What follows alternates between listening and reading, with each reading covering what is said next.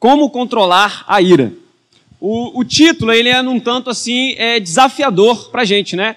Porque de imediato a gente, quando lembra de um momento de ira, seja de nós mesmos ou de um outro alguém, a gente já subentende um descontrole, né?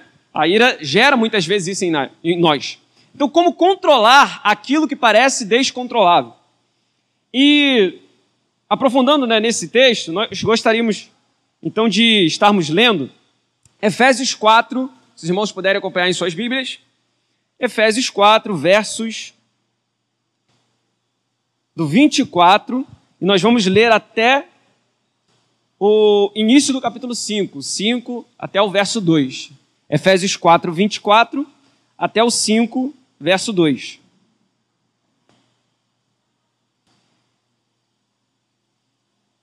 que faz parte do texto básico apresentado aqui, né, nessa lição.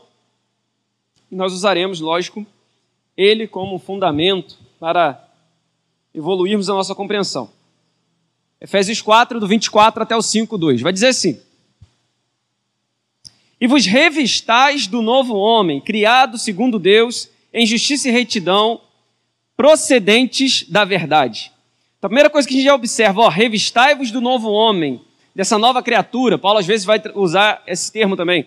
Criado segundo Deus em justiça e retidão, procedentes da verdade. Verso 25. Por isso, deixando a mentira, fale cada um a verdade com o seu próximo, porque somos membros uns dos outros. 26. Irai-vos e não pequeis, não se põe o sol sobre a vossa ira, nem deixe lugar ao diabo. Vamos fazer uma pausa aqui. Eu gostaria que algum irmão abrisse sua Bíblia em Salmos 4, verso 4, pudesse ler para nós nesse instante. Salmos 4, 4.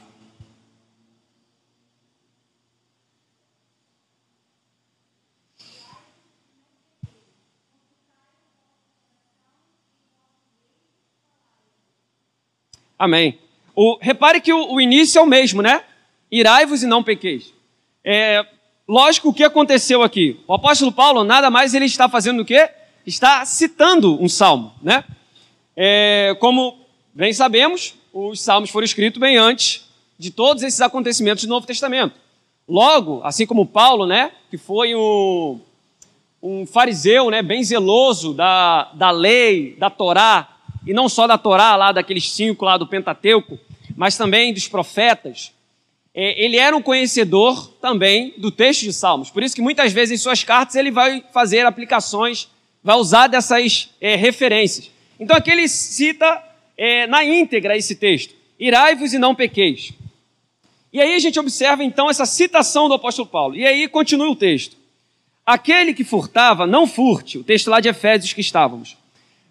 Aquele que furtava, não furte mais. Antes, trabalhe fazendo com as próprias mãos o que é bom para que tenha com que acudir ao necessitado. Não saia da sua boca nenhuma palavra torpe, e sim unicamente que for boa para edificação conforme a necessidade, e assim transmita graça aos que ouvem. E não entristeçais o Espírito de Deus, no qual fostes selados para o dia da redenção. E aí vem outro texto aqui fundamental para a nossa compreensão nessa manhã. Longe de vós toda amargura, cólera, ira, gritaria, blasfêmias, e bem assim toda malícia. Antes, sede uns para com os outros benignos, compassivos, perdoando-vos uns aos outros, como também Deus, em Cristo, vos perdoou. Sede, pois, imitadores de Deus, como filhos amados, e andai em amor, como também Cristo nos amou e se entregou a si mesmo por nós, como oferta e sacrifícios a Deus e aroma suave. Então, para iniciarmos, vamos é, entender melhor alguns termos aplicados aqui nesse verso 31. o apóstolo Paulo vai dizer ali aos Efésios: longe de vós toda amargura, cólera, é, ira, gritaria e blasfêmias, e bem assim toda malícia. Aqui eu estou usando a revista atualizada, a Almeida Revista Atualizada. Vai trazer esses termos. Esses termos o que seriam, né? É, só uma compreensão mais próxima com aquilo que o próprio apóstolo Paulo falou, né? Esse amargura seria da palavra picria, que é essa amargura, aspereza, ressentimento. Então seria essa, esse sentimento de, de amargura, sabe? De sentir ressentido, remoendo determinada situação, amargurado por aquilo, né? É, o outro termo aqui empregado é o cólera, que pode ser o tumós ou timós. Seria uma explosão de paixão ou ira. É aplicado esses dois sentidos. E também a gente pode entender como impulsos fortes. Essa cólera seria então aquela, aquela ira que vem por um impulso forte, muitas vezes uma reação espontânea. Outro termo empregado aqui é o ira, que vem do original orgué. Esse orgué seria o que? Uma raiva estabelecida, aquela raiva mais duradoura. Seria uma raiva que muitas vezes hoje a gente observa no país, principalmente quando a gente fala desse ambiente né, em que as ideias políticas são colocadas à tona.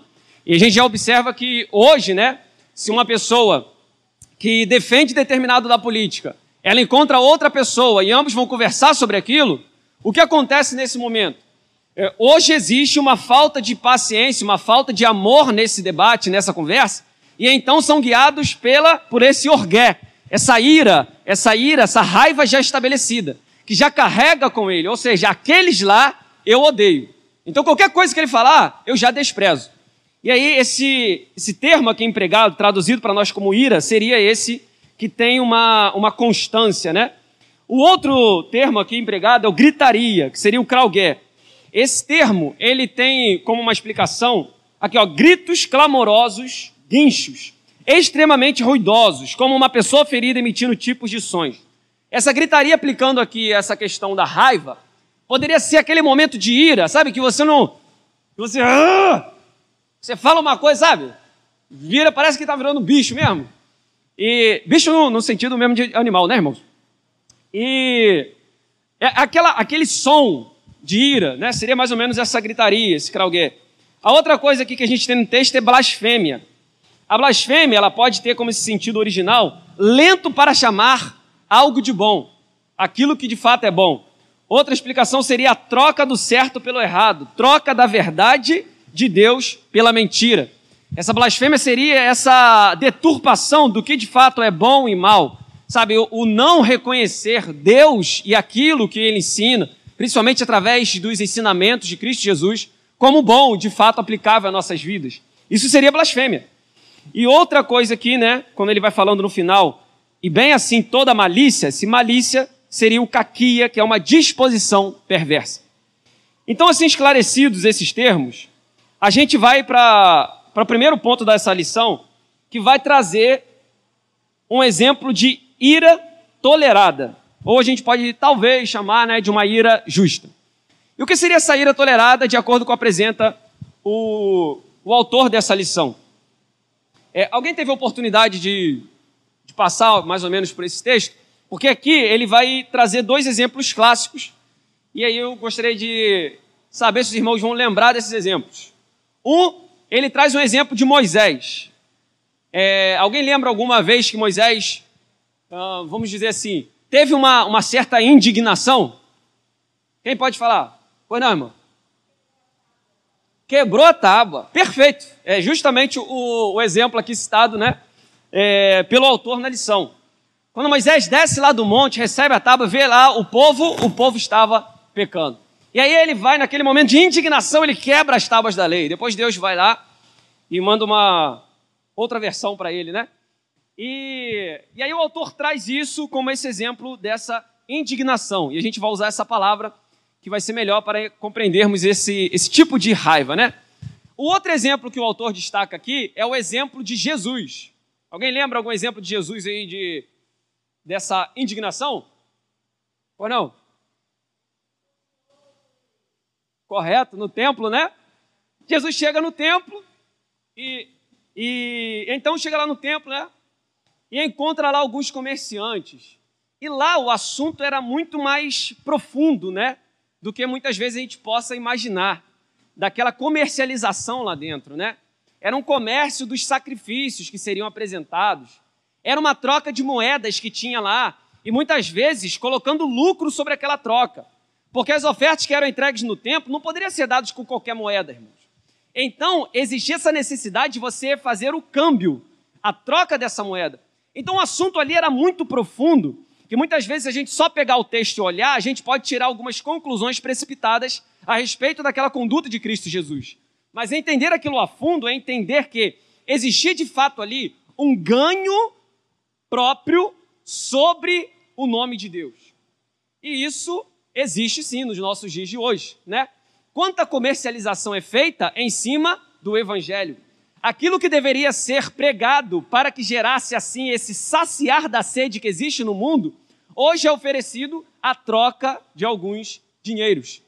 E aqui essa indignação de Cristo é colocada muito em função dessa deturpação do sentido ali, sabe, daquele envolvimento com o sagrado, com Deus, com esse relacionamento com Deus. E então Jesus ali naquele momento apresenta essa indignação. E o autor ele coloca como essa ira controlada, é, essa, essa ira é, não condenada, essa ira mais justa, a ira tolerada. E como essa ira, a gente pode entender, talvez abandonar a palavra ira, que vai ser melhor para a gente, e entender essa palavra indignação. E o autor chama a nossa atenção para que, ó irmãos, tudo bem que a gente deve evitar irar, evitar ter raiva, mas nós não podemos perder a indignação. E a indignação, ela está ligada muito à justiça. Por que, que eu estou falando isso? Quando que a gente fica indignado? É quando a gente se sente num momento, num processo de injustiça. E é uma injustiça que não é necessariamente aquilo que vem com, sabe, com seu achismo. É uma injustiça que incomoda a gente porque atinge a nossa convicção, aquilo que a gente muitas vezes crê. Então, assim, essa indignação ela não pode também ser abandonada por nós, como o autor bem destaca.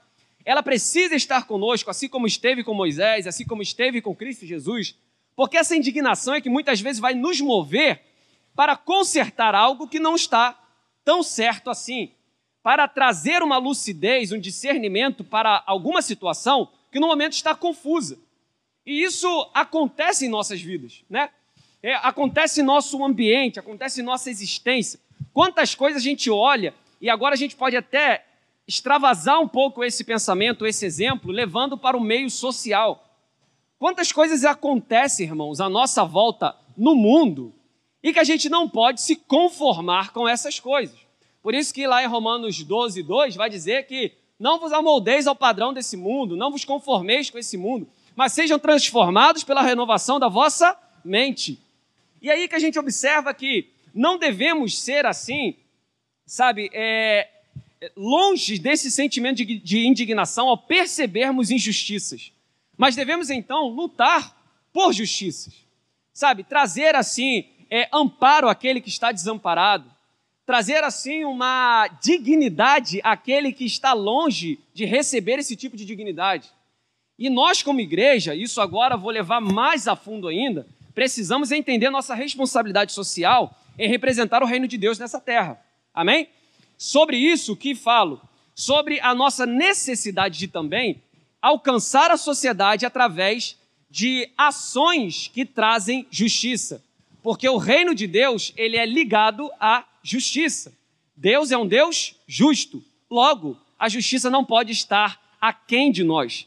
Mas a justiça caminha conosco. E quando não há justiça, existe sim uma indignação. Só que o autor ele coloca pontos interessantes sobre essa indignação. Ele coloca três pontos aqui que poderiam nos ajudar a esclarecer o que seria essa indignação mais justa. Ele vai dizer o motivo justo, e justo não diante da nossa percepção puramente humana, mas justo de acordo com o Espírito Santo que age em nós, que a gente começa a olhar o mundo de uma maneira como Deus olha. E aí, outro ponto que o autor coloca é quando a gente objetiva uma conduta adequada, que seria a questão dessa manifestação da justiça, onde há injustiça. E o outro ponto que o autor coloca é tendo controle. Então, lembrando que a gente falou de irar, né? Parece se perder o controle, mas como controlar aquilo que parece que, que não é controlável. E aí é justamente essa situação. A indignação, ela é controlada, porque não, você não age por impulsos, não age por essa cólera que falamos aqui. Não é uma reação espontânea, mas é algo que busca estabelecer harmonia e justiça, colocar as coisas certas nos lugares certos. Depois o autor vai falar sobre a ira que é condenada.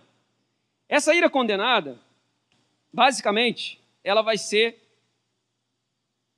o, o oposto né, do que é colocado aqui. Se a gente fosse colocar esses três pontos que acabamos de citar, o inverso deles, né?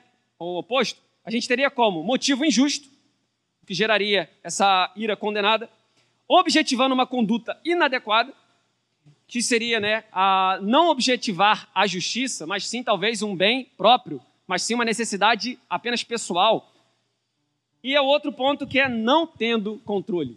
Então toda a ira que vai fugir do controle, que não objetiva, sabe?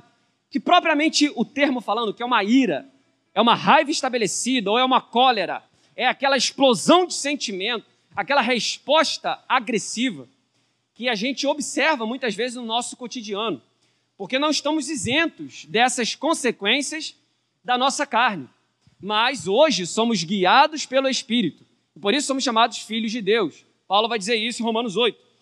Então a gente existe essa nova condição que precisamos então mortificar essa carne no sentido de assim controlar, de se afastar dessas coisas que têm essa origem na carne, para assim dar esse andamento e força àquilo que é do espírito. E é por isso que o autor coloca muito bem, o apóstolo Paulo, ele fala: longe de vós. Aquilo que está longe, irmão, dificilmente a gente pode considerar como nosso, correto? Se eu pego aqui, estão todos os irmãos, se eu pego uma Bíblia e eu coloco uma Bíblia ali naquele canto lá, eu posso imaginar de quem é aquela Bíblia? Não. Está longe de, de vocês, então como que está longe de mim também? Então de quem é aquela Bíblia? Agora, se eu pego aquela Bíblia e coloco nas mãos de algum, de algum irmão aqui, e aí eu perguntasse, de quem é essa Bíblia? Ué, talvez seja da pessoa que está segurando. Então observe o que, que é longe de vós. Como o apóstolo Paulo fala, longe de vós a amargura, sabe? Bem como toda a malícia, a cólera, a ira, essa raiva, longe de vós isso, de modo que de maneira nenhuma esse tipo de comportamento ou reação venha a ser atrelado a vocês. Porque vocês não são mais vocês, vocês agora são Cristo Jesus. Vocês são a representação do nosso Mestre e Senhor Jesus Cristo. E então, uma explicação, né, uma, uma tradução que o John Stott vai fazer na carta dele aos Efésios, né, na explicação ali da carta aos Efésios, ele vai trazer esse termo do irai-vos e não pequeis, que o apóstolo Paulo cita Salmos 4,4, como vimos aqui, a irmã Cristina leu, vai dizer o seguinte: John Stott vai dizer que talvez uma melhor compreensão para a nossa língua seria: quando estiverem irados, não pequem. E aí a gente vê, né? Quando a nossa carne falar ou quiser aparecer, e quiser assim, ah, se irritar, não pequem. E aí, é, se eu for dar aqui, né, antes da gente avançar para a última etapa, se a gente for trazer uma, um método de controlar a ira, porque é isso que, né, que nos foi apresentado aqui no início, como controlar a ira? Eu vou dizer algo, irmãos, compartilhar uma experiência pessoal, algo que eu tenho feito e que muitas vezes tem me ajudado porque eu não conheço a intimidade dos irmãos. Mas eu sei que sentimentos, e esses sentimentos que muitas vezes, quando atrelados à nossa inclinação da carne, eles vêm acompanhados de resultados que não são bons, que não são assim justos, que não são agradáveis, que não promovem graça. Nós precisamos então controlar de fato esses sentimentos. Aí vem a questão do domínio próprio, né? E aí, uma coisa que eu tenho praticado na minha vida é a oração, sabe, pontual, irmão. Sabe aquele momento que aconteceu alguma coisa e você está prestes a sair de si, como a gente fala? Porque tem coisa que irrita a gente, irmão. E irrita que eu estou falando, irrita a gente. Não estou falando que irrita. Oh, que estão falando do nome de Deus. Aí a gente poderia falar, né, ah, é uma indignação. Não, estou falando de coisas que irritam o nosso eu. Falando de coisas pequenas, irmãos. Às vezes o acúmulo, sabe, na nossa vida cotidiana, no nosso lar, seja também no nosso trabalho, seja em qualquer ambiente que a gente se envolve com outras pessoas. Em alguns momentos vai ter conflitos. irmão, quando a gente não consegue aplicar o amor e ser guiado pelo Espírito, é muito fácil a gente errar nessas situações. E aí, qual é o, método que eu tenho usado? É a questão da oração, irmão. Quando eu vejo que o negócio está ficando mais quente para mim, que eu estou ficando irritado, eu vou e eu tento ao máximo, sabe, me distanciar um pouco, arrumar um lugarzinho, sabe, um secreto, fechar os olhos e falar: Meu Deus, ah, Senhor, não me deixa parecer com Eric, não. Me deixa parecer com Jesus. Sabe? A gente, irmãos, a gente, a gente precisa trazer o caráter de Cristo Jesus através de nossa vida. É assim que o mundo vai conhecer Jesus. Somos testemunhas dele. Então, quando vocês forem se irar, estiverem prestes de se irar, uma dica. Procure se afastar um pouco daquela situação, havendo possibilidade. Respire, irmão. Tome o fôlego da vida e fale com Deus Pai, dizendo: Me ajude a ser como Jesus Cristo foi. Bem-aventurados os mansos, Mateus 5,5, porque herdarão o reino dos céus. E aí, finalizando, aproveitando os poucos minutinhos que temos aqui, eu gostaria de alguns irmãos é, que quisessem colaborar agora com uma dinâmica que estaremos propondo nesse momento. Eu tenho aqui alguns papeizinhos, mais precisamente cinco, estão aqui na minha Bíblia. Eu gostaria que aqueles irmãos que quisessem participar, que viessem aqui na frente e retirassem um desses papéis. Eu vou ficar aqui a postos aqui na frente, vocês podem se movimentar, um após um. Vamos lá então. Dentro desse papelzinho tem uma frase aí, talvez para você completar uma pergunta. E nesse momento você vai poder. É, tem algum pedestal aqui com o microfone? Só para os irmãos conseguirem, sem ter que tocar aqui, né? É, o que os irmãos vão fazer nesse momento, né?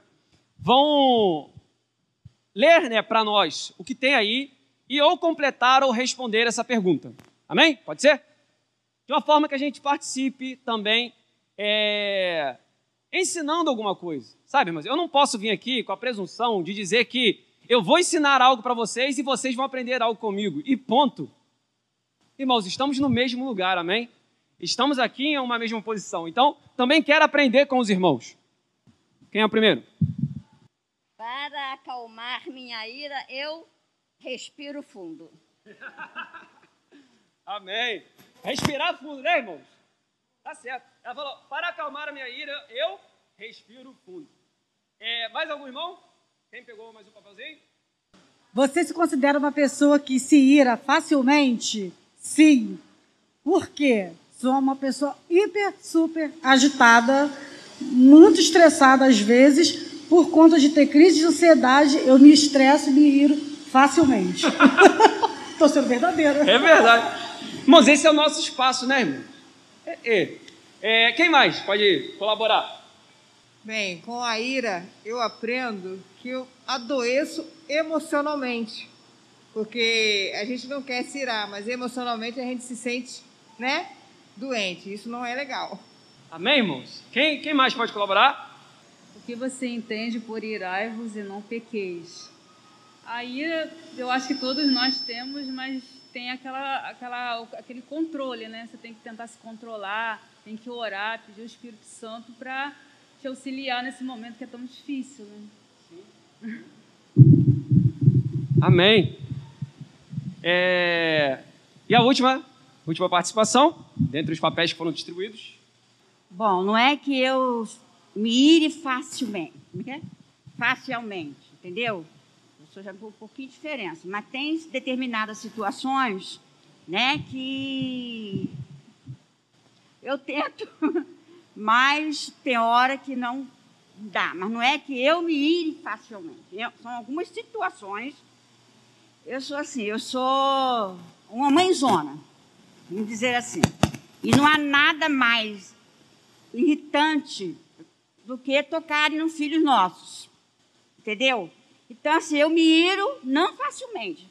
Mas se tocarem meus filhos, irmãos, eu acabo chutando balde. E são adultos. Amém, irmãos. Obrigado por vocês terem participado, tá? De verdade. Sabe, é... havendo novas possibilidades de estarmos aqui, eu gostaria até de contar mais com essa participação. Hoje a gente fez uma introdução a essa dinâmica. Quem sabe em um próximo encontro podemos talvez até começar a partir dessa dinâmica. E aí a gente conseguir conversar sobre cada colocação que é colocada. E é bom ouvir um ao outro, irmãos. Porque a gente traz, sai desse estudo. Porque quando você estuda uma coisa, você tem que se isolar daquilo. Vamos estudar a ira? Vamos. Todo mundo pega a ira, bota a ira lá longe, lá. Eu gostei daquele pé de cajá, eu sempre falo dele, né? Amarra lá no pezinho de cajá. E aí vamos estudar a ira. Olha assim, hum, a ira feia, né? E não, isso é evitável. Ainda bem que a gente amarrou naquele pé de cajá. Mas aí a gente volta para nossa casa e a ira vem com a gente, irmão. Estava amarrada no cajá, quando a gente vai ver, até um galinho de cajá junto. E aí o que, que a gente precisa? A gente precisa disso, sabe? A gente é humano, irmão. A gente ainda tem muito dessa inclinação nossa. Mas é aqui que a gente aprende, um com o outro, que todos nós somos pecadores, estávamos destruídos da glória de Deus, mas agora por Cristo Jesus fomos reconciliados com o Pai. E agora a gente está aqui, irmãos, em irmandade. Então, que a gente possa compartilhar mais das nossas experiências e percepções, porque nós temos muito a ensinar ao outro, porque o mesmo Espírito Santo que está em mim também está em você. Amém, irmãos? Gostei de aprender com vocês hoje. Obrigado. Vou sempre respirar muito nos meus momentos de, de ira, de estresse. A gente poderia até aprofundar mais esse estudo, trazendo essa ligação da ira com o estresse, porque muitas vezes a ira vai ser um, reflexo do estresse que a gente está né, submetido. Hoje em dia está sendo difícil. Mas, irmãos, no momento, sabe, um momento de, de alta que você está ali com tudo acumulado, irmão, procure, sabe, procure a presença de Deus de forma, é, de forma direta, essa oração. Apresente ali, Deus, tu sabes, sou pecador, mas em ti eu posso assumir esse caráter, personalidade de Jesus. E aí, ao invés de sair de mim coisas mais, aí sairão palavras de graça. Aí eu terei muitas vezes o silêncio quando muitos se levantam para falar. Aí eu terei a calma quando muitos têm a cólera e essa reação espontânea, visando talvez uma reação má. Nós seremos então promotores de graça, a graça de Deus. Porque quem era, na verdade, merecedores da ira, éramos nós, como Paulo vai dizer em Efésios 2. Mas Deus nos reconciliou e nos salvou pela graça, porque Deus amou. Se Deus nos amou com amor tão grande, por que não faremos o mesmo pelo nosso próximo? Que o Senhor Jesus, amado Deus e Pai, e o Espírito Santo venha abençoar a vida de cada um dos irmãos. Amém? Vamos orar então para a gente é, encerrar esse momento. E após, né, teremos o culto, mensagem com o irmão Leone, amigão. E vamos orar então. Amado Deus e Pai nosso, santificado seja o teu nome, Senhor, nessa, nesse lugar, nessa igreja, através da vida dos meus irmãos, na casa dos meus irmãos e na família dos meus irmãos. Te agradeço pela oportunidade que tivemos aqui de aprender mais sobre o Senhor e de reconhecer, ó Deus, que somos até merecedores da ira, como o apóstolo Paulo fala. Éramos merecedores da ira, mas agora justificados pelo sangue de Cristo Jesus, conseguimos então sermos assim chamados de filhos de Deus, adotados pelo nosso Deus e Pai, Pai nosso. Somos gratos a Ti por essa reflexão e por, por olhar para nós mesmos, enxergar que existe ainda requisitos dessa carne, mas que pela graça do Senhor Jesus e o Espírito Santo em nós, temos conseguido vencer dia após dia, até que alcancemos a estatura do varão perfeito, em nome do Senhor Jesus Cristo. Cuide dessa amada igreja, que o amor de Cristo Jesus pela igreja e pelas nossas vidas venha a ser abundante em nossas vidas para com os outros, ó Pai. De tal modo que venhamos testemunhar Jesus nessa terra. Que venha, ó Deus, toda a circunvizinhança, todos aqueles que nos cercam venham perceber. Essas pessoas são semelhantes a Jesus. Porque amor igual a esse, amor misericordioso, movido pela graça, eu só posso ver diante do Deus diante de Jesus Cristo, Senhor. Que essa igreja venha a ser abençoada e orientada pelo Teu Espírito Santo. É o que pedimos e agradecemos. Cuide do decorrer do nosso dia, o decorrer deste culto. Amém.